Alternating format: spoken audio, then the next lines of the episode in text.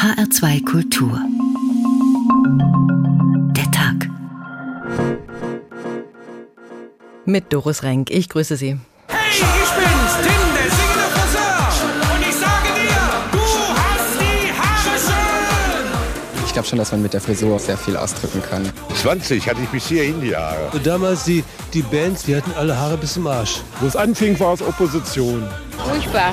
Männer lange Haare haben. Warum denn? Oh, grauenvoll. Sieht irgendwie schlampig aus. Die sollen arbeiten gehen. Du hast die Haare schön, das liegt bestimmt am Föhn. Und gehst du zum Friseur, zu dem muss ich auch mal gehen. Wie bekommt man schönes, volles, glänzendes und gesundes Haar? Soll ich euch mal zeigen, wie lang meine Haare schon sind? Ich setze mich da manchmal schon unabsichtlich drauf und dann ouch! Ich habe ehrlich gesagt den Schnitt nicht gespürt. Ich habe einfach nur meine Haare gesehen und ich war so.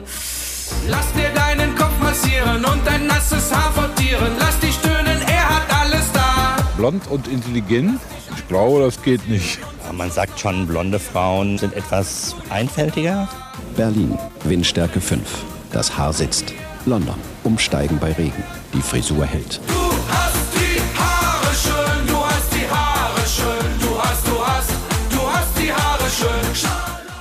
Wir hätten gern die Haare schön. Die Friseure dürfen in der Pandemie ihre Geschäfte nicht öffnen. Da bleibt uns nur, entweder die Haarpracht ungezähmt wachsen zu lassen oder selbst Hand anzulegen. Haare wachsen nun mal. Und wenn nicht, dann ist es uns auch nicht recht. Dem einen oder anderen sieht man es schon an, dass da länger keine Schere im Einsatz war. Die erzwungene leichte Verwahrlosung des Haupthaares korrespondiert quasi mit der Jogginghose, die im Homeoffice so bequem zu tragen ist und über die Karl Lagerfeld gesagt hat, wer sie trage, habe die Kontrolle über sein Leben verloren guckt ja keiner. Dabei ist das Haar weit mehr als einfach nur ein Keratinfaden, der ab und an gestutzt werden muss. Wie wir unser Haupthaar tragen, ist Ausdruck unserer Persönlichkeit, unserer Gesundheit, unserer sozialen Zugehörigkeit. Die Frisur kann ein Statement sein und schöne, gepflegte, volle Haare machen Menschen attraktiv.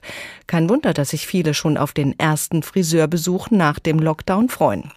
Bad Hair Weeks, die Frisur sitzt nicht mehr. Unter diesem Titel wollen wir ein wenig Haarspalterei betreiben heute. Die Bedeutung der Haare unter die Lupe nehmen. Die Schließung der rund 80.000 Friseursalons in Deutschland hat etwas Verbindendes. Fast alle Menschen stehen nun vor demselben Problem. Das Haar wächst weiter und wir müssen mit dem staatlich verordneten Chaos auf dem Kopf umgehen. Das tun Menschen aber dann sehr unterschiedlich. Hören wir mal, wie unsere Autorin Diana Zulfogari mit dem fehlenden Profi-Eingriff umgeht. Ich mach's mir selbst, war der Text zu einem Foto, das mich mit Handtuch um die Schultern und Farbpampe auf dem Kopf zeigt. Hunderte von Likes und Klicks habe ich damit auf Facebook und Insta geerntet. Nein, ich bin nicht eitel, sondern einfach authentisch. Deshalb zeige ich solche Privatfotos ohne Filter. So ist das Lockdown-Leben. Und hey, ich bin gut drauf. Revolutionär. Herr. Ich will es lang und liegen, fliegend, bürsten, borstig, raben, horstig, ruppig, schuppig, struppig, zopfig, eisenherzig, bubi, koppig. Das Hippie-Musical Herr, wo unangepasste Blumenkinder über Tische und durch den Central Park tanzen und so gegen den Vietnamkrieg protestieren. Das ist mein Lebensgefühl gewesen, irgendwann in der achten Klasse, als der Vietnamkrieg längst vorbei war und eine neue Generation von Langhaarigen gegen Atomraketen demonstrierte. 40 Jahre? Echt? Oh nein, meine Haare dürfen alles sein, nur nicht grau rausgewachsen. Rechtzeitig vor dem Zoom-Meeting mit meinen Schulfreundinnen musste der Stinktier-Look vom Scheitel weg. Das geht nicht mit dem Zeug aus dem Drogeriemarkt, Châtaigne, Rotbuche oder Espresso. Die Haarfarben, die uns Endkunden verkauft werden, taugen nix. Das gute Zeug gibt es nur beim Friseur und der hat zu. Mit zwei Zentimeter rausgewachsenem Grau war ich zu allem bereit. Nicht so illegal scheißegal wie die Fußballer, die den Figaro vermutlich in die Kabine kommen lassen, wo er jedem Kicker sein Wappentier in die Seite neben dem Scheitel rasiert. Aber was jucken mich die jungen Kerle mit der neuen Zackigkeit? Bundestrainer Yogi ist das Haarmodel für die Best Ager. Machtmänner mit voller Matte. Altkanzler Schröder ist jetzt grau-beige meliert auf Insta. Welch ein Drama, als vor 20 Jahren eine Imageberaterin behauptete, er färbe seine grauen Schläfen. Das musste vor Gericht geklärt werden. Ich war 35 und kam mit dem Ausrupfen der ersten Grauen nicht nach. Der Kanzler ging auf die 60 zu und alles Natur. Wie ungerecht. Damals war ich Modell in einer Friseurakademie, als Haarschnitte asymmetrisch waren, vorne lang und hinten kurz oder nur mit einer langen Liza Minnelli-Franse. Weil es auch Theorieunterricht gab, weiß ich alles übers Frisieren. Welche Schere, welches Messer, was Vidal Sassoon erfunden hat. Ponysträhnen selber nachschneiden ist für mich kein Problem. Mein Rat lautet, nicht mit der Küchenschere drangehen und niemals nass schneiden. Der Rest ist Styling und Haarspray. Zehn Jahre lang bin ich überhaupt nicht zum Friseur gegangen. Dann traf ich vor dem Bahnhof eine christliche Missionarstruppe. Die Frauen trugen hüftlange, glatte Haare, wie ich. Um Gottes Willen. Weg mit der Matte und einmal alles neu. Ich fand die super Friseurin und Typberaterin, die wusste, was wirklich zu mir passt. Jetzt schickte ich ihr eine SOS-WhatsApp. Mit Wollmütze und Sonnenbrille huschte ich aus dem Haus und traf meine Friseurin an einem geheimen Ort. Sie war dem Homeschooling für einige Minuten entkommen und überreichte mir auf Abstand die gewünschte Tube, ein Fläschchen Entwickler und murmelte eins zu eins mischen. Tausend Dank. Zu Hause ging ich sofort ans Mixen, Scheiteln, Pinseln, Spülen und dann, vorgestern, das Zoom-Meeting mit meinen Schulfreundinnen. Eine von ihnen, designbewusste Architektin, trug immer raspelkurze Pixie-Cuts. Jetzt im Corona-Look, schulterlang mit einem Gummi zum Zopf gebunden. Grau, okay, aber so mit dem Zopf sieht sie genau aus wie damals in der achten Klasse. Jung, witzig. Cool, sagte ich. Und es ist nicht gelogen. Ja, wie wir unsere Haare tragen, das hat was zu bedeuten, ob wir wollen oder nicht. Die Haare unterstreichen unsere Persönlichkeit. Wie bei der Kleidung ist die Haartracht Moden unterworfen, dem Zeitgeist. Darüber spreche ich mit Professor Dr. Barbara Finken, Literaturwissenschaftlerin und Modetheoretikerin und Autorin von Büchern wie Angezogen und Die Blumen der Moden. Frau Dr. Finken, die gerade viel beachtete junge Dichterin Amanda Gorman, die bei der Inauguration von Joe Biden eines ihrer Gedichte vor vorgetragen hat, die trug eine aufwendige Zopffrisur zum knallgelben Kostüm. Eine Frisur, die man nur mit diesem besonderen Haar einer Afroamerikanerin hinbekommt. Das ist Zeitgeist pur, oder? Ja, ich denke schon, weil es, ich fand, das war ganz interessant, dieser Kontrast zu Michelle Obama, die ja eigentlich Normhaar, also White, White Norm, also glatt und glänzend und voll und wellig und schön trägt. Und äh, Norma Gorman hat eben, Amanda Gorman hat eben darauf gesetzt, äh, dass sie äh, diesen, dieses Kindliche und genau dieses Ethno jetzt nicht mehr als eine Stigmatisierung sieht, sondern dass sie das jetzt praktisch äh, für sich und in eine ganz neue Schönheit äh, bringt und beansprucht. Ich also das, sehr schön. Das Black is Beautiful von Angela Davis. Black is Beautiful, ganz genau. Also ein Vorläufer davon ist natürlich Angela Davis mit dem berühmten Afro, ja, der eben auch nicht geglättet war, sondern der in diesen kleinen Locken so wunderbar äh, stand. Und ich würde sagen, in dieser Tradition sehe ich auch Amanda äh, Gorman, Black is Beautiful, genau. Und das war natürlich ein besonderer Kontrast, wie Sie sagten, Michelle Obama, das komplette Gegenteil mit ganz glattem, äh, also geglättetem Haar, was dann nochmal in Wellen gelegt wurde. Also auch eine sehr aufwendige Frisur, aber eher im, im nicht zeitgeistlichen, in dieser Anpassung noch, in der alten. Ach, das würde ich nicht so sagen. Ich würde sagen, das ist ja, das sind zwei Modalitäten.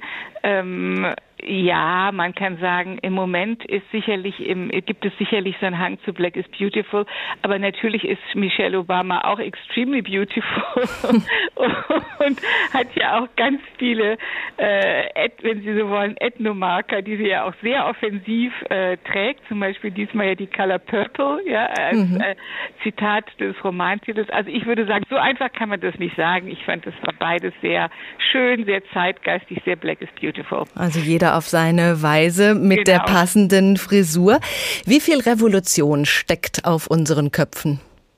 Naja, also ehrlich gesagt eine ganze Menge. Man kann nämlich sagen, dass die Revolution auch vor allen Dingen eine Haarrevolution war. Äh, die alten Zöpfe wurden abgeschnitten, das ist ja auch sprichwörtlich geworden. Ja, die Perücken äh, wurden in die Ecke gefeuert. Der silberig glänzende transzendentale Look war plötzlich out und man hatte eine Titusfrisur wie die römischen Republikaner, kurzgeschnitten, wellig und war damit auf der Seite der äh, Revolution und gegen eben die alten, ja, gegen die alten Perücken. Gegen die Normen irgendwie äh, zu verstoßen, das kann man mit den Haaren ziemlich gut. Äh, lange Haare waren ja auch bei Männern sehr lange eigentlich üblich. Ja, also wie gesagt, zuerst waren lange Haare äh, Locken, die offen getragen wurden, waren in der Renaissance vollkommen üblich und überhaupt nicht normverletzend. Das liegt wahrscheinlich auch daran, dass das Haar bei Männern wie bei Frauen, bei Frauen aber vielleicht fast noch mehr als bei Männern, als Inbegriff der erotischen Anziehung gilt. Ja, also schöne Haare sind einfach unwiderstehlich äh, für die Engel, für die Männer. Deswegen müssen ja manche Kulturen die Haare auch verbergen, ja, vor dem Glanz, der von ihnen ausgeht, von dieser unwiderstehlichen Anziehungskraft, die schöne Haare eben, äh, die schönen Haaren zugesprochen wird. Und die Männer haben denn die Haare eigentlich abgeschnitten. Ähm, der Tituskopf war schon deutlich kürzer, obwohl eigentlich auch eher noch ein Bubikopf, ja. Aber mhm. äh, also mit der Moderne ging man dann eben wieder auf 19. Jahrhundert auf kurze Haare, dafür manchmal langer Bart und äh, deswegen war das ja auch so eine Revolution, als die 68er plötzlich wieder mit langen Haaren, äh, wie die Frauen dachte man damals, mit langen Haaren kamen und äh, ja, also denn eben nicht mehr so richtig glatt rasiert, äh, kurz geschnitten, adrett männlich aussah. Mhm. Also praktisch die Auflösung der klassischen Unterscheidung zwischen Männern und Frauen. Die einen kurz, die anderen lang, dann beide lang mal eine Zeit genau. lang und dann die Frauen kurz. Ja, die Frauen haben in den 20er Jahren beschlossen, dass sie das mit den langen Haaren jetzt wirklich satt sind. Bubikopf, das sagt es ja auch, ne? Mhm. Also es sollte so praktisch, so schnell frisierbar und vor allen Dingen so cool sein äh, wie die Jungs. Und äh, deswegen haben denn die Damen in den 20er Jahren die neue Frau, die eigentlich eine Jüngin war, hat sich die Haare, hat zur Schere gegriffen und die Haare kinnlang abgeschnitten, die alten Zöpfe auch hinter sich gelassen. Das war natürlich auch fürchterlich äh, aufregend und revolutionär. Und seitdem laufen die Frauen mit offenen, kurzen Haaren rum, ohne, ohne Haarspray und so. Mhm. Das Haarspray gibt es ja auch erst seit 1954. Das Haar als Distinktionsmerkmal gibt es schon viel länger. Es geht auch beim Haar und gerade beim Haar darum, herauszustechen aus der Masse, besonders auch über die Farbe oder extreme Looks wie Irokesen zum Beispiel. Das ist ja ein mhm. Phänomen der letzten Jahrzehnte, aber man hatte auch schon früher so aufgetürmte Frisuren. The Beehive, der Bienenkorb in den 50er und 60er Jahren war natürlich mit falschen Haarteilen und so extrem aufgetürmt. Extrem aufgetürmt, übrigens apropos Corona, äh, war natürlich vor allen Dingen die Frisuren der Marie Antoinette. Das waren auch Kunstwerke, die wirklich stundenlange ähm, Aufputzung, einer stundenlangen Aufputzung bedürften. Und die berühmteste Frisur von Marie Antoinette war eine Impfung, äh, die erste Impfung gegen Pocken, die sie jetzt praktisch auf ihrer Frisur als gutes Beispiel für die Bevölkerung äh, auf sich herumtrug. Eine Impfung auf dem Haar? Ja. Wie muss man sich das vorstellen? Ja, also so, das ist richtig so mit Puppen, wissen Sie, also hoch aufgetürmt, dann obendrauf so ein kleiner Arzt und so eine kleine Patientin. Das hat man richtig eingeflochten in die Haare, ne? Solche ja, so richtig aufgesetzt, ja, also so richtig wie eine Theaterbühne. Das heißt, die Haare können auch wirklich, waren im 18. Jahrhundert auch wirklich wie eine Theaterbühne eigentlich, ja, wo Seeschlachten, wo alle möglichen riesigen Ereignisse sich drauf abspielten, en Miniatur. Bei so hoch aufgetürmtem, da fällt mir auch Marge Simpson ein mit ihrem blauen Haarturm. Wo würden Sie die einordnen? Ja, ja, also da gibt es zwei Interpretationen. Ich würde dazu tendieren zu sagen, das ist so wie Florida-Rentner, die ja immer die grauen Haare mit so einer lila Spülung auswaschen, sodass sie denn nicht grau, sondern so leicht lila wirken und sehr schön glänzen. Mhm. Ähm, knallblau ist natürlich eher Punk, ja, die ist nicht knallblau. Ich würde sagen, es ist eine Überzeichnung des leichten lila Looks, äh, den die, den die, äh, den die älteren Damen in in Florida immer in ihren Haaren tragen. Also sogar doppeldeutig quasi. Professor Dr. Barbara Finken mit Einschätzungen zur Haarpracht. Ganz herzlichen Dank. Wir schauen auf äh, unsere Haare mal aus ganz anderer Perspektive. Die Friseursalons sind geschlossen und das soll dazu beitragen, die Ausbreitung des Coronavirus im Zaum zu halten. Wir können die Salons also nur von außen betrachten und ihre kreativen Namen bewundern. Denn insbesondere im Friseurhandwerk ist man da sehr einfallsreich. Rainer Dachsel hat das gesehen. Leider wissen wir nicht, wer damit angefangen hat. Vielleicht war es ein zum Coiffeur umgeschulter Kunsthistoriker, der schon um 1900 seinen Wiener Salon umbenannte in Goldener Schnitt. Oder eine Bubikopfmeisterin aus den Zwanzigern, die die Berliner Boxfans im Uppercut empfing. Aber spätestens seit den 90er Jahren korreliert die Fähigkeit zum Waschen, Schneiden, Föhnen auffällig mit der Wortspielkompetenz. Das berufliche Assoziationsfeld wird dabei vollständig ausgenutzt, mit Berücksichtigung gängiger Fremdsprachen. Haar genau heißt der Friseurladen, gerne auch Haarspalter oder Harmonie oder eben mit englischer Note Herberge. Vor Hair, nach Hair oder sogar komm Hair und ziemlich verwegen Atmosphäre. Die noch kreativeren verarbeiten auch die Utensilien und einzelnen Arbeitsschritte des Frisiervorgangs. Schnittstelle, Kamm in und Schere im Kopf. Nein, das letzte habe ich nur erfunden. Genauso wie Hartz IV für den preiswerten Anbieter oder Harakiri, wo gewagte Frisuren angeboten werden oder in Österreich Bundeshair für Freunde militärischer Kurzhaarschnitte. Aber wahrscheinlich gibt's das alles auch in Wirklichkeit. Es gibt ja auch Harem und Herzenswunsch. Und anders als viele hämische Menschen im Internet habe ich an dieser volkstümlichen Kreativität nichts auszusetzen. Im Gegenteil, ich freue mich jetzt schon, wenn die unerfreulichen Erfahrungen der letzten Monate sich in einer neuen Namensvielfalt niederschlagen, und dann lasse ich mir sofort die Haare schneiden. Im Salon Lockdown. Wie man die Haare trägt, das ist auch politisch. Lange Haare galten lange als staatsfeindlich. Zum 20. Jahrestag der DDR beispielsweise gab es eine große Aktion gegen langhaarige Jugendliche. Der Spruch dazu lautete, lange Haare, kurzer Verstand. Und wie steht es um die Frisuren der Politiker? Stefan Büchler hat den Männern und Frauen auf den Kopf geschaut. Die schönsten Haare im Bundestag hat im Moment die. Bitte sehr. Na gut, der Hofreiter, der Toni Hofreiter von den Grünen. Langes blondes Haar, offen getragen. Ich glaube ja, dass er 1970 mit dieser Frisur auf die Welt gekommen ist. Da war das nämlich modern. Wie ich meine Haare style, das ist relativ aufwendig, deswegen stehe ich morgens auch immer etwas früher auf. Nee, die brauchen selbstverständlich waschen, sie brauchen pflegen, sie brauchen föhnen, sie brauchen lange frisieren, sie brauchen entsprechend Mittel, dass sie schön glänzen. Also ziemlich aufwendig. So hat das der Toni in einem Interview mit der Rheinischen Post beschrieben. Augenzwinkern, aber tatsächlich, er hat die Haare eigentlich immer schön. Ich glaube, jeder Einzelne ist es wert, angesehen und bewertet zu werden, und zwar nach dem, was sie oder er sagt und nicht, wie alt er ist oder wie er oder sie aussieht. Danke, Christian Lindner. Immer diese Oberflächlichkeiten, diese Äußerlichkeiten.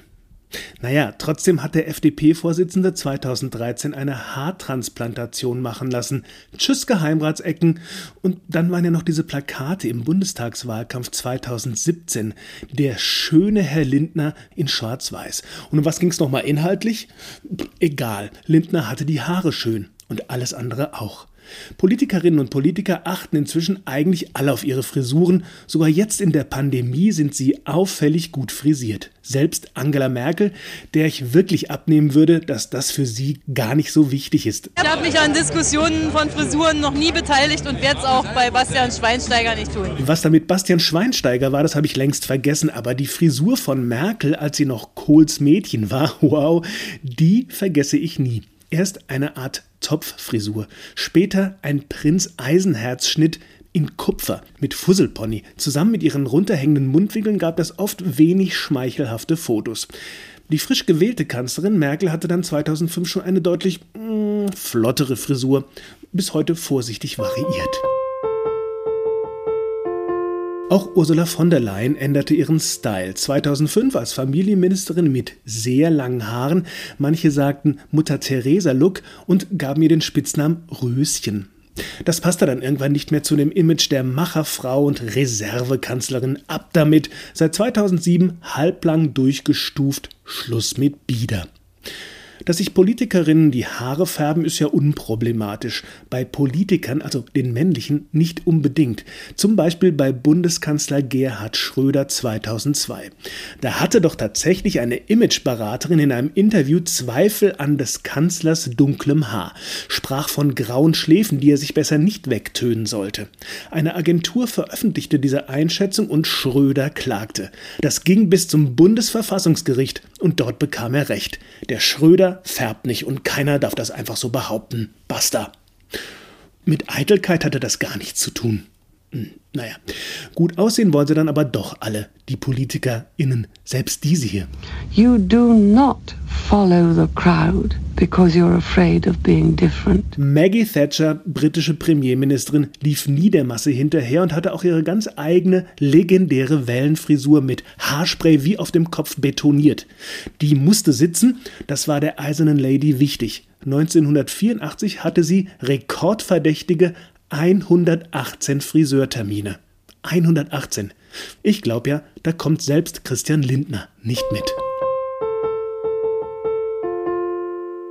Und jetzt sind wir mitten im Lockdown. Der Präsident des Zentralverbandes des deutschen Friseurhandwerks fordert im Sinne der Gleichbehandlung übrigens und gegen die Schwarzarbeit, die offenbar blüht, hört auf, euch die Haare schneiden zu lassen. Denn die Bundeskanzlerin und einige andere aus Politik und Öffentlichkeit sehen zum großen Teil noch sehr wohl frisiert aus. Otto Normalbürger müssen entweder einen Friseur in der Familie haben oder im Freundeskreis oder einen Ausflug über die Grenze, zum Beispiel nach Luxemburg, Frankreich, in die Schweiz, nach Belgien oder Holland machen. Da haben die Friseure auf. Über die mit so einem Ausflug verbundenen Quarantäneregeln sollten Sie sich aber vorher informieren. Christian Hübner ist Friseur in Frankfurt. Hallo, Herr Hübner. Hallo Frau Reng, guten Abend. Werden Sie viel gefragt von Freunden, ob Sie zur Schere greifen könnten? Ich muss gestehen, es hält sich tatsächlich in Grenzen und wie bei meinem Laden, auch bei mir hängt dann das Schild geschlossen dran. Als Friseur ist man ja mehr als nur der Fachmensch, der den Kunden die Haare schneidet. Man ist ja auch Typberater, Kummerkasten, Unterhalter. Wie läuft das in der Ausbildung? Wie viel Raum nehmen diese Fertigkeiten denn ein? Die Fertigkeiten, muss ich sagen, die lernt man im Lauf der Zeit. So am Anfang von der Ausbildung ist man erst das schüchterne Wesen, was da mehr so in der Ecke steht und zuschaut und man entwickelt sich dann nach und nach. Und wenn man es lange macht, dann gehört es eigentlich dazu. Man wird ein Entertainer. Mhm. Manche gehen ja mit einem Bildchen aus irgendeiner Zeitschrift zum Friseur und wollen dann genauso aussehen, wenn sie den Laden wieder verlassen, wie das auf dem Bild aussieht. Wie machen Sie es, wenn eine Kundin so zu Ihnen kommt, eine ganz bestimmte Frisur geschnitten haben möchte, das aber mit ihren Haaren gar nicht geht? dann muss man da wirklich ehrlich sein und wenn Wunsch und Wirklichkeit dann zu weit auseinander liegen, dann muss man auch ganz einfach mal Nein sagen, weil hinterher geht es dann sowieso meistens schief. Und wie gehen Sie dann damit um? Also nein, reicht ja nicht, Sie müssen ja was anbieten. Man muss dann sehen, dass man das wirklich passende zum Typ findet, womit die Kundin auch zurechtkommt.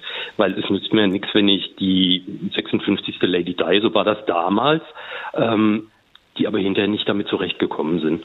Mhm. Und dann nach 14 Tagen angerufen haben und gesagt, du, das ist ganz grauenhaft, wir müssen was Neues machen. Und man hat dann so im Hinterkopf, ja, das habe ich dir doch gleich gesagt. Also Sie brauchen einen besonders guten Blick dafür, was der Kundin oder dem Kunden gut zu Gesicht steht oder eben auch nicht. Woran orientieren Sie sich, wenn da ein Kunde kommt? Äh, nach der Kleidung, nach der Art, wie er sich bewegt? Wo, wie machen Sie das?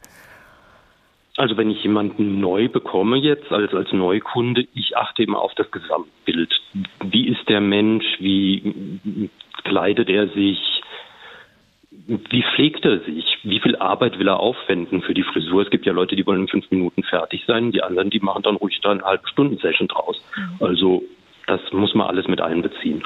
Und so Kopfform und äh, so ganz pragmatische Dinge? Das das gehört alles mit dazu. Und Haarstruktur natürlich auch. Ne? Was geht mit diesen Haaren? Auch ganz wichtig. Eben, eben, ganz genau. Wie empfinden Sie dann dieses Vorher, Nachher? Wie viel Verwandlung erleben Sie vor dem Spiegel Ihres Salons? Es ist tatsächlich in den letzten Jahren ein bisschen zurückhaltender geworden. Also früher, sag ich mal so in den 90ern, Anfang 2000er, waren die Leute mutiger. Mhm es ist wirklich weniger geworden, dass man jetzt mal so eine extreme Veränderung machen kann. Es ist eher dann so das klassische Spitzenschneiden oder mal die Ansätze nachfärben, frische Strähnen. So der Klassiker. Aber die Leute trauen sich nichts mehr? Nee, das hat wirklich nachgelassen. Die Leute sind eher so in so einer, es muss alles sicher bleiben. Also sehr auf Sicherheit bedacht. Ah, das heißt, wir sind eigentlich ein bisschen spießiger geworden auf dem Kopf? Bisschen schon, ja, man kann es fast so nennen. Also, wie, wie hat die liebe Kollegin Marlies Möller damals gesagt, eine Frau muss in ihrem Leben mal dunkel, mal rot und mal blond gewesen sein. das kommt mittlerweile nicht mehr so vor. Okay, äh, dafür aber kurzes, sehr akkurat geschnittenes Haar. Ist das immer noch der Trend? Das ist immer noch Trend, das wird auch Trend bleiben, muss ich sagen. Man geht immer mal so ein bisschen aus diesem ganz geometrisch-grafischen raus. Eine weichere Variante kommt wieder zurück. Also da sind schon kleine Spielarten mit drin. Aber akkurate Schnitte, das sind das A und O. Hm, man hat das Gefühl, dass sich sehr viele Männer daran orientieren, was sie auf dem Fußballplatz präsentiert bekommen von den Idolen, die so gut kicken können. Äh, stellen Sie das auch fest im Salon? Hm, bei uns weniger, aber das ist auffällig, ja, das stimmt. Also es ist schon ein bisschen uniformiert, das Ganze. Das Friseurhandwerk ist jetzt das einzige Handwerk, das in dieser Pandemie nicht weiterarbeiten darf. Es gibt jetzt auch Klagen dagegen. Wie kommen Sie zurecht mit diesem Lockdown? Ähm, er war vorauszusehen, wobei ich muss sagen, ich halte ihn für eigentlich nicht notwendig, weil wenn ich sehe, wie es bei uns zum Beispiel im Salon ist, die Hygienemaßnahmen, es wurde alles eingehalten, es wurden Plätze reduziert, damit die Abstände eingehalten werden können. Und ähm, eigentlich ist es beim Friseur sicher. Es gibt ja auch die, die, die Aktion nur sicher beim Friseur. Und wir haben mit so hohen Hygienestandard gearbeitet. Man hätte uns auch offen lassen können. Und jetzt hoffen wir alle, dass Sie bald wieder aufmachen dürfen. Christian Hübner, Friseur in Frankfurt, vielen Dank für die Einblicke. Haare regen die Fantasie an, die Fantasie darüber, wie wir aussehen möchten, wie wir aussehen könnten und im Falle der Friseurgeschäfte auch die Fantasie darüber, wie man sich denn nennen kann. Rainer Dachselt mit Haar und Dichtung Teil 2. Wortspiel hin und her ja, so heißt auch ein Salon. Nicht jede Friseuse und jeder Hairstyler lockt, ja genau, lockt, lockt die Kundschaft mit Poesie in den Laden. Vor allem in Vororten und Dörfern ist das Motto zurück in die 60er oder noch eher niemals raus aus den 60ern. Da heißt der Laden, wie er immer hieß, Uschis Salon oder sogar Michis Frisierstube und auf den Modellfotos tummeln sich dementsprechend Frauen, die versuchen auszusehen wie Uschi Glas, also wie Uschi Glas damals, während sich die Männer mehr an Alain Delon und James Dean orientieren. Vielleicht handelt es sich aber auch um einen raffinierten Gegentrend und Uschis Salon hieß noch bis vor kurzem Vanessas Herberge und Michi wusch und legte im James Blond License to Cut.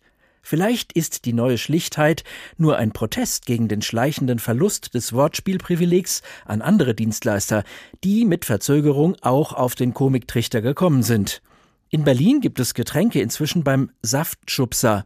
Mountainbikes im Räderwerk und wo kaputte Schuhe repariert werden, steht draußen drauf reißender Absatz. Hm, sehr schön. Ich hätte ja O Sole Mio fast noch besser gefunden und der Ökobäcker Haferstich würde wahrscheinlich die internetaffine Kundschaft noch besser erreichen als Mail-Account. Die Friseure werden diese Übergriffe bisher humorferner Branchen aber sicher bald mit noch wilderen Kreationen kontern. Zurzeit können sie leider nur zusehen, wie sich die Spaßmacher der täglichen Versorgung austoben. Oder halt verbotene Untergrundsalons aufmachen. Stichwort Stadtherrilla. Ha, genau. Es ist noch gar nicht so lange her, dass von der Firma Schwarzkopf das erste Pulverhaarwaschmittel auf den Markt gebracht wurde. Für 20 Pfennig das Tütchen. Das war 1903. Seitdem hat sich viel getan. Inzwischen geben die Deutschen über drei Milliarden Euro im Jahr für Haarkosmetik aus. Das Kopfhaar ist für den Menschen von zentraler Bedeutung, auch fürs Wohlbefinden. Das ist nicht neu, wird uns aber gerade in der Pandemie deutlich, wo uns der Friseurbesuch verwehrt wird. Wenn Menschen danach gefragt werden, was für sie bei einer Krebsbehandlung das Schlimmste war, dann wird oft nicht die Operation oder die Übelkeit genannt, sondern der Verlust der Haare. Deshalb ist es für Krebspatientinnen oder Menschen, die durch eine andere Erkrankung die Kopfbehaarung verlieren, ein Segen und für die Psyche ganz wichtig, dass es Perücken gibt. Die teuersten sind die Echthaarperücken und der Bedarf ist enorm, was dazu geführt hat, dass Menschenhaar einer der begehrtesten Rohstoffe weltweit ist. Silke Tobias hat sich für Engel fragt informiert, wie das mit den Perücken für Krebspatientinnen läuft. Irgendwann verliert fast jede Chemopatientin ihre Haare. Für viele ist das auch ein Verlust ihrer Weiblichkeit. Ein Ausweg, eine Perücke. Bettina Gundlach ist Friseurin und Zweithaarspezialistin in Offenbach. Sie fertigt die Perücken an aus den echten Haaren der Kundinnen. Eine oft sehr belastende Prozedur. Es kann auch sein, dass die Damen weinen, dann hängen wir die Spiegel halt zu, damit sie das nicht sehen, wenn die Haare abgenommen werden. Monika Krupkat ist an Brustkrebs erkrankt. Ohne Perücke verlässt sie das Haus nicht. Weil ich eigentlich sehr eitel bin. Ich würde auch nie rausgehen ungeschminkt. Ich will nicht nur für mich gut aussehen, sondern auch für andere. Ohne ihre Haare würde sie sich nackt fühlen, sagt Monika Krupkat. Schon immer waren ihre Haare für sie etwas Besonderes. Keiner soll erkennen, dass sie eine Perücke trägt. Jeden Morgen gibt sie sich die größte Mühe, sie richtig zu stylen, den Ansatz abzudecken. Nur zu Hause, wenn sie mit ihrem Mann alleine ist, zeigt sie sich auch ohne Perücke. Trotz ihrer mehrmonatigen Chemotherapie hat sie noch nicht alle Haare verloren. Mit der Perücke will sie ihre Krankheit aber nicht verheimlichen. Andere Leute dürfen das schon wissen, also ich mache da auch kein Geheimnis draus. Auch unsere Nachbarn hier, äh, mit denen unterhalte ich mich auch darüber, dass ich halt keine Haare mehr habe. Ich fühle mich zwar wohl mit der Perücke, äh, gut, dass es sowas gibt, aber verstecken würde ich mich nicht. Ganz anders Rosa Marx. Sie will mit ihrer Perücke vor allem ihre Normalität beibehalten. Sie ist ebenfalls an Brustkrebs erkrankt. Für sie stand von Anfang an fest, ohne Perücke wird es sie nicht geben. Ich wollte in der Öffentlichkeit nicht als äh, kranke Person wahrgenommen werden. Das war mir sehr, sehr wichtig. Ich wollte einfach rausgehen können und mein Leben so normal wie möglich weiterleben können, ohne dass ich immer als krank wahrgenommen werde oder auch eventuell auch sogar angesprochen werde darauf. Ich hatte so viel mit mir selbst oder auch schlicht mit dieser Krankheit zu tun. Man hat so viele Beschwerden und, und so und äh, da wollte ich einfach dieses Thema nicht auch noch zusätzlich haben. Es war ein Stück weit ein Selbstschutz auch. Nicht einmal ihre beiden Kinder dürfen die 58-Jährige ohne Haare sehen, weil sie Angst hat, das Bild könnte sich ihnen einprägen, so wie es sich ihr eingeprägt hat. Dann sind eben nach dem Waschen einfach immer mehr Haare ausgefallen. Man wagt die Haare gar nicht mehr durchzukämmen, ja, weil immer mehr Haare im Kamm oder in der Bürste sind. Und dann bin ich eben zu Frau Gundlach und äh, es war schon ein schrecklicher Moment, weil dann werden die Haare abgeschnitten und dann abrasiert und dann ja, sieht man sich zum ersten Mal, oder ich zumindest mit Glatze. Es war schrecklich. Umso erleichterter war sie, dass ihre Perücke ihrer alten Frisur sehr ähnlich war. Keinem sei je aufgefallen, dass sie Perücke trägt. Vier Monate später hat Rosa Marx den Brustkrebs besiegt und ihre Perücke liegt im Schrank. Doch der Umstieg zurück auf ihr Echthaar war viel extremer als der auf die Perücke. Die Haarstruktur hatte sich komplett verändert. Als die Haare dann nachgewachsen sind, kamen diese grauen Locken zutage. Und das war eben sehr, sehr deutlich sichtbar. Und die waren natürlich am Anfang, als ich die Perücke nicht mehr trug, viel, viel kürzer. Jetzt ist es, sieht es viel besser aus. Und es war eben so sichtbar dadurch. Aber das stört sie nicht. Sie ist geheilt, hat ihr Selbstwertgefühl zurück und kann mit unangenehmen Fragen gut umgehen. Rosa Marx ist froh, dass es Zweiter-Spezialistinnen wie Bettina Gundlach gibt, die dabei helfen, zumindest die sichtbarsten Folgen des Krebses unter Kontrolle zu bekommen. Diesen Beitrag können Sie im Podcast Engel fragt Krebs und jetzt jederzeit nachhören. Bad Hair Weeks. Die Frisur sitzt nicht mehr. HR2 Kultur der Tag. Der Mensch hängt mehr an seinem Haar als das Haar an ihm. Jeder zweite Mann über 50 und jede fünfte Frau nach den Wechseljahren ist von Haarverlust betroffen. Manche Männer verlieren schon Anfang 20 die Kopfhaare. Die Gene lassen sich schlecht austricksen. Dr. Jael Adler ist Dermatologin mit eigener Praxis in Berlin und Bestseller-Autorin von Büchern wie Wir müssen reden, Frau Doktor. Frau Dr. Adler, was können Haare über uns verraten auf den ersten Blick? Naja, das wurde gerade ganz doll deutlich. Ne? Für Frauen gerade ist das ein Zeichen von Weiblichkeit, von Gesundheit, von Vitalität. Und das ist genau das, was ja jeder als erstes sieht. Und ähm, in uns Menschen ist so ein tiefer Reflex äh, auf Steinzeitzeiten, wenn wir etwas sehen, was nicht normal ist, was vielleicht an Krankheit erinnert, dann gehen wir erstmal auf Abstand. Das heißt, eine Frau ist äh, stigmatisiert. Und Männer sind mittlerweile auch von Haarausfall äh, doch auch mitgenommen manchmal. Also ich habe viele Jünglinge, die haben erstmal eine Lockenpracht und dann geht die vielleicht dann irgendwann, äh, wird weniger und dann wollen die auch gerne, dass man das behandelt, denn sie waren doch sehr stolz auf ihre Haare. Also für Männer und Frauen ein Thema definitiv. Hm, absolut. Und ähm, von diesem ersten groben Blick abgesehen, bei genauerem Hinsehen, wie Sie das als Dermatologin tun, was sehen Sie, wenn Sie auf die Haare schauen? Ich habe ja ganz viele Patienten, die mit Haarausfall kommen und die haben ja schon ein paar statistische Daten genannt. Also man sagt, so 70 Prozent aller Männer, und wahrscheinlich sind es mehr, und 40 Prozent aller Frauen sind irgendwann mal von Haarausfall betroffen. Das heißt aber nicht, dass der dauerhaft ist. Ganz oft sind das so Sachen wie eine Infektion oder eine Impfung oder Stress manchmal auch einfach der Jahreszeitenwechsel. Und richtig häufig sind auch so Dinge wie Eisenmangel, betrifft viele Frauen wegen der Blutung oder dass die Schilddrüse aus dem Lot ist oder dass einem irgendwas anderes fehlt im Blut, wie zum Beispiel Zink oder B-Vitamine, Selen. Da gibt es eine ganze Reihe von Mikronährstoffen. Und die gute Nachricht ist, wenn man die auffüllt, dann wachsen die Haare auch wieder. Mhm. Die Deutschen geben 250 Millionen Euro im Jahr für Haarwuchsmittel aus. Hilft davon wenigstens irgendwas? Es gibt äh, richtige Profiprodukte, die wir Ärzte auch empfehlen und verordnen. Der Wirkstoff, der da besonders gut ist, ist zum Beispiel das Minoxidil. Das ist eigentlich ein Blutdrucksenker, den man den Patienten gegeben hat. Und Buch, da wuchsen die Haare wieder. Den kann man mittlerweile als Schaum oder Lösung auf die Kopfhaut einreiben. Und das macht man viele Monate oder ein Jahr lang. Äh, Männer mit äh, chronisch männlichem Haarausfall müssen es auch dauerhaft machen. Aber dann wird wirklich die Lebenszeit des einzelnen Haares verlängert und nach ein paar Monaten der Therapie sieht man wieder, wie viele neue Haare kommen. Nur an den Stellen, wo schon Narben sind, da bringt es nichts mehr. Deswegen ist es so wichtig, dass man nicht zu lange wartet, sondern wirklich rechtzeitig behandelt und stimuliert. Und auch übrigens ganz wichtig zu bedenken, manche Frauen nehmen ja zum Beispiel eine Antibabypille mhm. ähm, und da sind manchmal falsche Hormone drin, in Anführungsstrichelchen, also solche, die wirken wie männliche Hormone. Das Gelbkörperhormon kann wie Testosteron wirken und dann bei diesen Frauen auch Haarausfall machen. Also auch daran bitte denken. Mhm. Sie haben es schon angedeutet, manchmal ist man selbst schuld, weil man sich mit den nötigen Nährstoffen nicht gut versorgt hat, wenn man zum Beispiel eine harte Diät gemacht hat und hat dann mit Haarausfall Haarausfall zu kämpfen.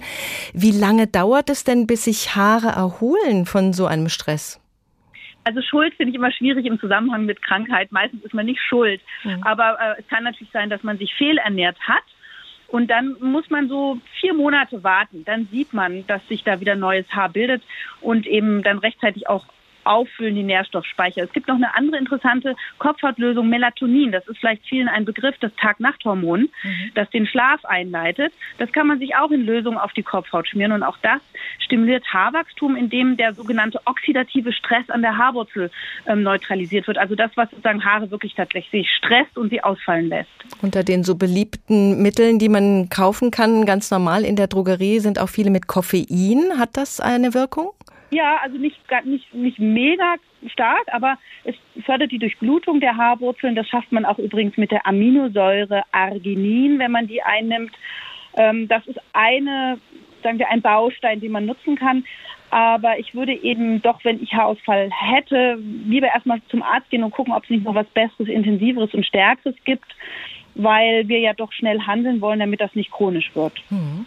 Äh, Haare kann man ja auch benutzen, wenn man zum Beispiel gucken möchte, ob die, der Mensch, äh, dem dieses Haar gehört, sich vielleicht ein bisschen äh, komisch verhalten hat, zum Beispiel Drogen genommen hat. Das funktioniert ganz gut. Ne? Das stimmt, also es wird als diagnostisches Mittel verwendet, aber es ist natürlich jetzt kein Akutparameter. Also das sind oft zurückliegende Dinge, die man dann erfährt, weil das Haar braucht ja eine Weile, bis es rausgekommen ist. Aber dann kann man es noch ziemlich lange nachweisen. Kann man, ja. Mhm. Wir haben im Beitrag gerade gehört, dass die Haarstruktur nach einer Krebsbehandlung ganz anders sein kann als vorher, dass die Haare dann völlig anders nachwachsen als die, die man vorher hatte, glatt, wo vorher Locken waren oder umgekehrt, oder auch eine andere Farbe. Woran liegt das? Das ist natürlich eine, ein, ein starker Eingriff, der auf das Haar wirkt und die Haarstruktur ist abhängig von der Vernetzung der Aminosäuren und je nachdem, wie die dann da vorliegen, äh, kann es dann gekräuselt sein. Also das, es gibt auch Patientinnen, die sagen, das geht dann auch wieder weg. In Ihrem Buch Hautnah kann man lesen, dass es der Haut eigentlich gut tun würde, wenn wir sie nicht so oft mit Seife waschen würden, dass wir da eher zu viel tun als zu wenig. Ist das bei den Haaren auch der Fall? Wäre es besser, wir würden die nicht so oft waschen und nicht mit allen möglichen Pflegemitteln drangehen? Das stimmt. Äh, die Haut und auch die Haare brauchen viel weniger Pflege, als man so denkt. Äh, wenn manche Menschen das Experiment machen, No Poo, also kein Shampoo mal eine Weile verwenden, dann merken die, dass sie so nach drei, vier Wochen in eine interessante Balance kommen, dass die Haare auch nicht mehr so schwer und fettig sind, sondern so einen, so einen satten Glanz haben und äh, kein Juckreiz da ist, wenn man eine gesunde Kopfhaut hat. Das kann man probieren. Ähm, auch sehr nett ist einfach nur mit Essigwasser spülen, damit der Säureschutzmantel gestärkt wird. pH 5 ist ganz gut. Dann hat man auch äh, gleichzeitig nicht nur weniger Schuppen oder Kopfhautgeruch, sondern auch glänzendes Haar, weil der Haarfaden besteht ja aus so toten Hornzellen, die stehen ab und Essigwasser kann das wieder schön anglätten und das ist ein tolles Naturmittel oder auch Roggenmehl zum Haarewaschen, auch sehr beliebt in der No-Poo-Szene. Roggenmehl zum Haarewaschen, das hört sich nach einer staubigen Angelegenheit an? Äh, jein, also man rührt es mit Wasser an und dann ist es wie so ein Brei. Man darf nicht Weizen nehmen, das ist klebrig, aber Roggenmehl geht gut. Und die kleinen Körner sind so wie so ein sanftes Peeling und dann sind da B-Vitamine enthalten. Das ist auch ganz gut antientzündlich und gegen Juckreiz. Und eine Option, also für die Leute, die sagen, hm, ich will mal was anderes probieren, kann man das machen. Man ist dann also nicht schmutzig. Und wer aber seine Haare insgesamt mild waschen will, dem empfehle ich äh, seifenfreie Waschsubstanzen. Die gibt es als festes Waschstück oder auch als Flüssig-Shampoo. Aber wichtig, seifenfrei, pH 5, ohne Duftstoffe, Farbstoffe, Schaum und Glitzer. Und äh, die Basis sollte Zucker- oder Kokostinside sein, denn die entfetten nicht so stark. Also, wenn man in eine natürliche Balance kommen will, dann muss man tatsächlich Bad Hair Weeks überstehen. Ein bisschen ja. Äh, interessanterweise weiß man, dass wenn man tatsächlich aufhört, so viel zu waschen, vermehren sich plötzlich schützende ähm, Bakterien auf der Haut, die Gerüche wegmachen und die auch ähm, krankmachende Bakterien verdrängen. Also man wird tatsächlich gesünder, was uns daran erinnert, dass man ja auch in der Steinzeit, auch ohne die ganzen Waschsubstanzen, sicherlich, dass man da eine gesunde Haut hatte. Ne? Also auch ohne diese ganzen Pflegeprodukte, die wir heute, ja, wo man heute suggeriert bekommt, dass man das unbedingt braucht, um sehr gepflegt zu sein. Gesund, aber deutlich weniger gestylt. Dr. Jael Adler, ganz herzlichen Dank für die Einblicke. Wir kommen zu Rainer Dachselt und Teil 3 von Haar und Dichtung. Nach Corona soll ja nichts sein wie vorher. Vorher, oh sorry, das hatten wir schon. Und da wäre es doch schön, wenn die Friseurläden nicht nur einfach wieder aufmachen könnten, sondern endlich die Anerkennung fänden, die sie verdienen. Auch für ihren Beitrag zur Sprachkultur, den sie ja weitgehend ehrenamtlich leisten. Denn schon vor Corona haben sich weder Harley Davidson noch Come Together und auch nicht Pony and Clyde eine goldene Nase verdient. Wir brauchen überall mehr Mut zur Unseriosität, vor allem da, wo sie ja längst nachgewiesen ist, nämlich im Bankenbereich. Kohlenkeller könnte die Filiale heißen, oder Kiesgrube, oder etwas cooler Money und Nanny, oder etwas gemütlicher bei Piepenbrink. Und die Versicherungen könnten gleich nachziehen. Wer junge medienaffine Kundschaft will, nennt sich New York Policen Department oder The Fifth Elementarschaden. Und die großen Industriekonzerne machen's nach. Wer braucht ThyssenKrupp? Ich beziehe meinen Rohstoff bei Stahlabfahrt. Wer braucht VW? Ich gehe lieber zu Carmageddon. Und auch die Parteien könnten ihre triste Produktpalette wenigstens verbal ein bisschen aufhübschen. Die Parteizentrale der Linken wird zum Enteigenheim, die AfD tagt in der Rechtsaußenstelle und die CSU im Söder Hauptquartier. Das könnte die entscheidenden Prozente bringen. Und wem verdanken wir das alles? Den Friseusen und Friseuren. Wenn ich es mir leisten könnte, würde ich Ihnen zu Ehren einen Lebenstraum wahrmachen und Deutschlands ersten Comedy-Friseur aufmachen. Name natürlich Haar Haar. Vom Friseurgeschäft lernen beim Styling des Geschäftsnamens. Dass uns Haare so wichtig sind, das zeigt sich natürlich auch in allem, was wir so geschrieben haben über die Jahrhunderte, in Märchen, Mythen und religiösen Schriften. Das Haar als Symbol für Kraft, Erotik, Macht. Thorsten Schweinhardt schafft uns da einen Überblick. Der stärkste Mann der Bibel hieß Simson. Mit bloßen Händen konnte er Stadttore herausreißen oder hungrige Löwen erwürgen. Im Alten Testament wird erzählt, wie Simsons Freundin Delila unbedingt wissen wollte, woher diese übermenschlichen Kräfte kamen. Nach einigem Hin und Her verriet er es ihr, die Kraft steckte in seinen Haaren. Wenn ich geschoren würde, so wiche meine Kraft von mir, so dass ich schwach würde und wie alle anderen Menschen. In vielen Kulturen galten die Haare als Sitz der Lebenskraft. Dadurch erklärt sich zum Beispiel, warum manche Indianerstämme ihre Feinde skalpierten. Die Kopfhaut der Besiegten hängte man sich nicht nur als Trophäe an den Gürtel, sondern man glaubte auch, dass man dadurch ein Stück der Lebenskraft des Gegners für sich gewinnen würde. Frauenhaar dagegen hat in Mythen und Märchen oft erotische Signalwirkung, so wie im Märchen von Rapunzel. Als Rapunzel zwölf Jahre alt geworden ist, Geschlechtsreife, sperrt die böse Zauberin sie in einen Turm. Nur ein Weg führt zu Rapunzel hinauf, über ihre Haare. Rapunzel, lass dein Haar herunter. Alsbald fielen die Haare herab, und der Königssohn stieg hinauf. Durch ihre Haare holt sich die zur Frau gewordene Rapunzel das, was die Zauberin ihr vorenthalten wollte, einen attraktiven jungen Mann und damit ihre Sexualität. Auch Farbe und Beschaffenheit der Haare sagen einiges aus. Das goldene Haar vieler Märchenprinzessinnen betont ihre edle Herkunft und Reinheit. Ganz anders die wilde Mähne der Amazonen. Dieser ungebändigte Haarschmuck lässt auf eine zügellose, ungezähmte Sexualität schließen, begehrenswert und zerstörerisch. Tatsächlich lauert hinter mancher Lockenpracht oft eine tödliche Gefahr. Medusa aus der griechischen Mythologie hat statt Haaren Schlangen auf dem Kopf, was so furchtbar aussieht, dass jeder gleich zu Stein erstarrt. Altjüdische Erzählungen berichten von Lilith, Adams erster Frau, also noch vor Eva. Lilith verlässt Adam, weil sie sich ihm sexuell nicht unterordnen will. Seitdem sucht Lilith nachts allein schlafende Männer heim und verführt sie zur Sünde, in Gestalt einer geflügelten Frau mit feurig roten Haaren. In Goethes Faust warnt Mephisto Faust in der Walpurgisnacht vor Lilith. Nimm dich in Acht vor ihren schönen Haaren, vor diesem Schmuck, mit dem sie einzig prangt.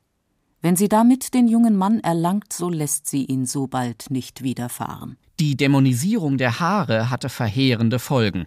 Zur Zeit der Hexenprozesse kamen besonders häufig rothaarige Frauen auf den Scheiterhaufen.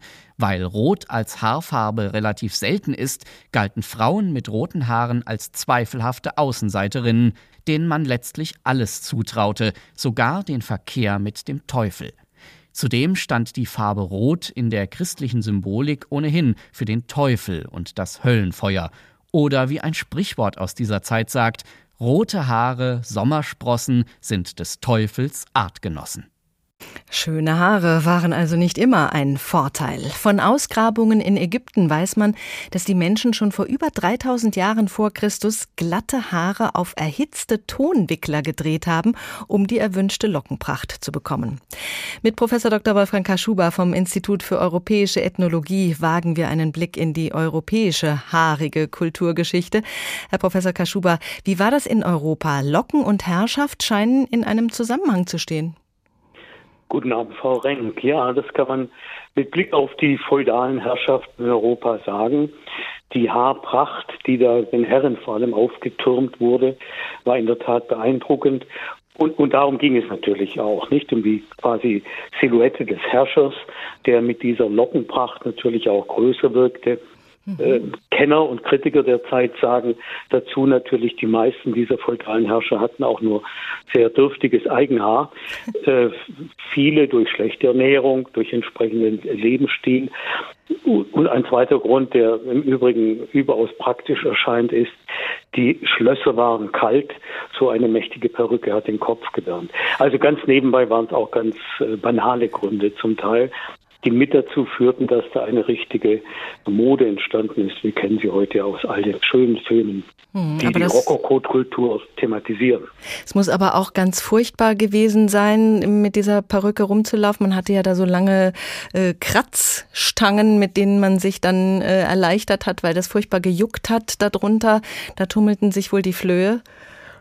Ja, ja. Also man kann nicht behaupten, dass diese feudale Zeit eine überaus reinige Zeit gewesen wäre und da zeitweise ja auch eben Wasser verpönt war, weil man dachte, Wasser dringt in die in den Körper ein über die die Zellen, also kein Corona, aber Wasser als Gefahr hat man sich eben nicht gewaschen, sondern mit Parfum trocken gereinigt.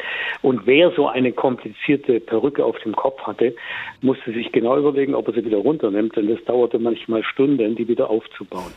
Also es ist im Grunde genommen eine sehr theatralische Kultur, aber das zeigt nur noch mal, die Haare haben immer eine hohe Symbolbedeutung und man kann mal sagen, es geht immer entlang von drei Linien Mann, Frau. Damit wird auch gespielt. Dann eben mit diesem Aspekt der Macht. je mächtiger die Frisur, umso mächtiger der Träger. Und dann kommt natürlich die Mode. Das kennen wir heute auch noch. Modisch kann man sozusagen mit den Haaren, mit den Frisuren natürlich auch Trends verstärken oder Trends hervorrufen. Was in, Mode, ja, was in Mode kommt, hat aber natürlich auch oft damit zu tun, äh, was man sonst noch so ans Haar dranhängt. Zum Beispiel auch ein politisches Statement und eben auch dieses Verhältnis zwischen Männern und Frauen. Das äh, beeinflusst ja dann wiederum die Mode. Ja, also wir kennen aus der Geschichte schon auch eine Geschichte der Extensions, also sozusagen der, des Auffütterns, nicht wie mit Tierhaaren oder anderen Haaren, weil man eben einen sozusagen äh, gewaltigen Effekt damit äh, erzielen konnte und erzielen wollte. Die Perücke selber ist ja ein deutlich erkennbarer Fremdkörper, während bei den Extensions ja zum Teil heute gar nicht mehr so genau erkennbar ist, wo hört das eigene auf und wo äh, fängt sozusagen das gekaufte Haar an. Es ist eine interessante Frage jetzt in diesen Corona-Zeiten. Was machen die Menschen, die sonst gewohnt sind, ihre Haarverlängerungen regelmäßig renovieren zu lassen? Hm. Dass den Menschen das Haar so viel bedeutet, wir haben es im Beitrag auch gerade gehört, äh, das führte auch dazu, dass man da eine Methode gefunden hat, um Menschen zu bestrafen, indem man sie kahl geschoren hat äh, oder indem man sie eben verfolgt hat, weil sie eine bestimmte Haarfarbe hatten. Dieses Kahlscheren als Strafe, wann hat das angefangen? Naja, also wir wissen das sozusagen in dem Moment, wo Geschlechterrollen festgelegt werden und mit bestimmten Haarformen oder Längen verbunden werden, wird es eben benutzt zum einen, um bestimmte Frauen oder Frauengruppen zu diskriminieren, das Kahlscheren von, von Hexen oder anderen. Das ist im Mittelalter eben der Fall. Damit verliert die Frau im Grunde genommen eben auch ein Stück ihrer Würde und ihrer Ehre. Und äh, sie, sie schämt sich nicht, also weil dieses kollektive Verachten ihr natürlich dann sichtbar wird und sie ohne Haare im Grunde genommen fast nackt dann dasteht. Wir kennen das aber natürlich auch im Kontext von Strafen, Todesstrafe, das Kahlscheren vorher. Mhm. Äh, bevor jemand dann hingerichtet wird. Das bedeutet eben, dass eine Art äh, kollektive Norm da ist, die beschreibt, dass Frauen lange Haare haben und die Frau, die diese Haare nicht mehr hat, wird eben ausgeschlossen und diskriminiert. Wir wissen das eben nach 1945 äh, bei vielen solcher äh, ja kleiner Riots, also kleiner Verfolgungen, äh, kann man sagen, äh, wo Frauen, die angeblich etwa in Frankreich mit deutschen Soldaten kollaboriert haben, dann gejagt und geschoren wurden oder ähnliches natürlich auch in Deutschland. Also das ist eine Form der, der Schande sozusagen, die einer Frau dann zugefügt wird. Bei Männern hat es eine etwas andere Bedeutung, aber bedeutet eben unter Umständen auch, äh, nicht wie Samson, es wird einem so ein Stück Symbolkraft eben und Kraft genommen. Und auch Individualität. Wie viel Distinktion und Rebellion steckt denn heute eigentlich noch im Haar, wo man doch eigentlich alles tragen kann, wo sich kein Mensch mehr über Langhaarige aufregt? Und jetzt sind wir ja sowieso im Schnitt, weil Corona bedingt ohne Schnitt, etwas langhaariger. Naja, wir sind heute, glaube ich, in ständigen Prozessen. Man kann jetzt nicht mehr sagen, lange Haare stehen für dies oder für jenes. Was man sicherlich sagen könnte, wäre, aber ich kenne keine wirklich fundierte Studie dazu, das sind nur solche Eindrücke, dass es heute unter jungen Mädchen und Frauen äh, ein ganz bestimmtes äh, ja, Signal sozusagen des langen Haars gibt. Also das äh, ist, wenn man äh, in den Schulen, an den Schulen vorbeigeht, oft fast immer dieselbe Haarlänge ungefähr. Lange Haare sind sehr, sehr wichtig. Aber auch davon wieder abzuweichen und damit zu spielen, das ist heute eben äh, völlig normal. Und bei den Herrenfrisuren kann man ja in der Tat kaum mehr zuordnen. Also die Zeiten, wo man sagen konnte, die Langhaarigen der 60er Jahre, die sind eben so mit Rock und Links verbunden irgendwie oder die Glatzen der 90er Jahre mit Rechts und ja, Rechtsrock oder wie auch immer. Das funktioniert heute schlechter. Dabei ist natürlich in der Männermode hinzugekommen äh, die Bartmode, die vor 20 Jahren, vor 15 Jahren viel weniger war. Nicht also dieser Hipsterbart äh, hat natürlich jetzt noch auch alle Möglichkeiten der Zuordnung und das ist eine internationale Entwicklung. Also man kann schon sagen, die, die Haar- und Bartmoden heute sind in hohem Maße internationale Entwicklungen und verbunden mit Musikkulturen, Filmkulturen und anderen. Vielen Dank, Professor Kaschuba vom Institut für Europäische Ethnologie. H2 Kultur der Tag, heute eine haarige Angelegenheit. Die Teenagerin mit den längsten Haaren derzeit ist übrigens eine Inderin. Ihre Haare, sie ist 17 Jahre alt, sind 1,90 Meter lang und ihr Spitzname Rapunzel. Bad Hair Weeks, die Frisur sitzt nicht mehr. Mein Name ist Doris Renk. Einen schönen Abend.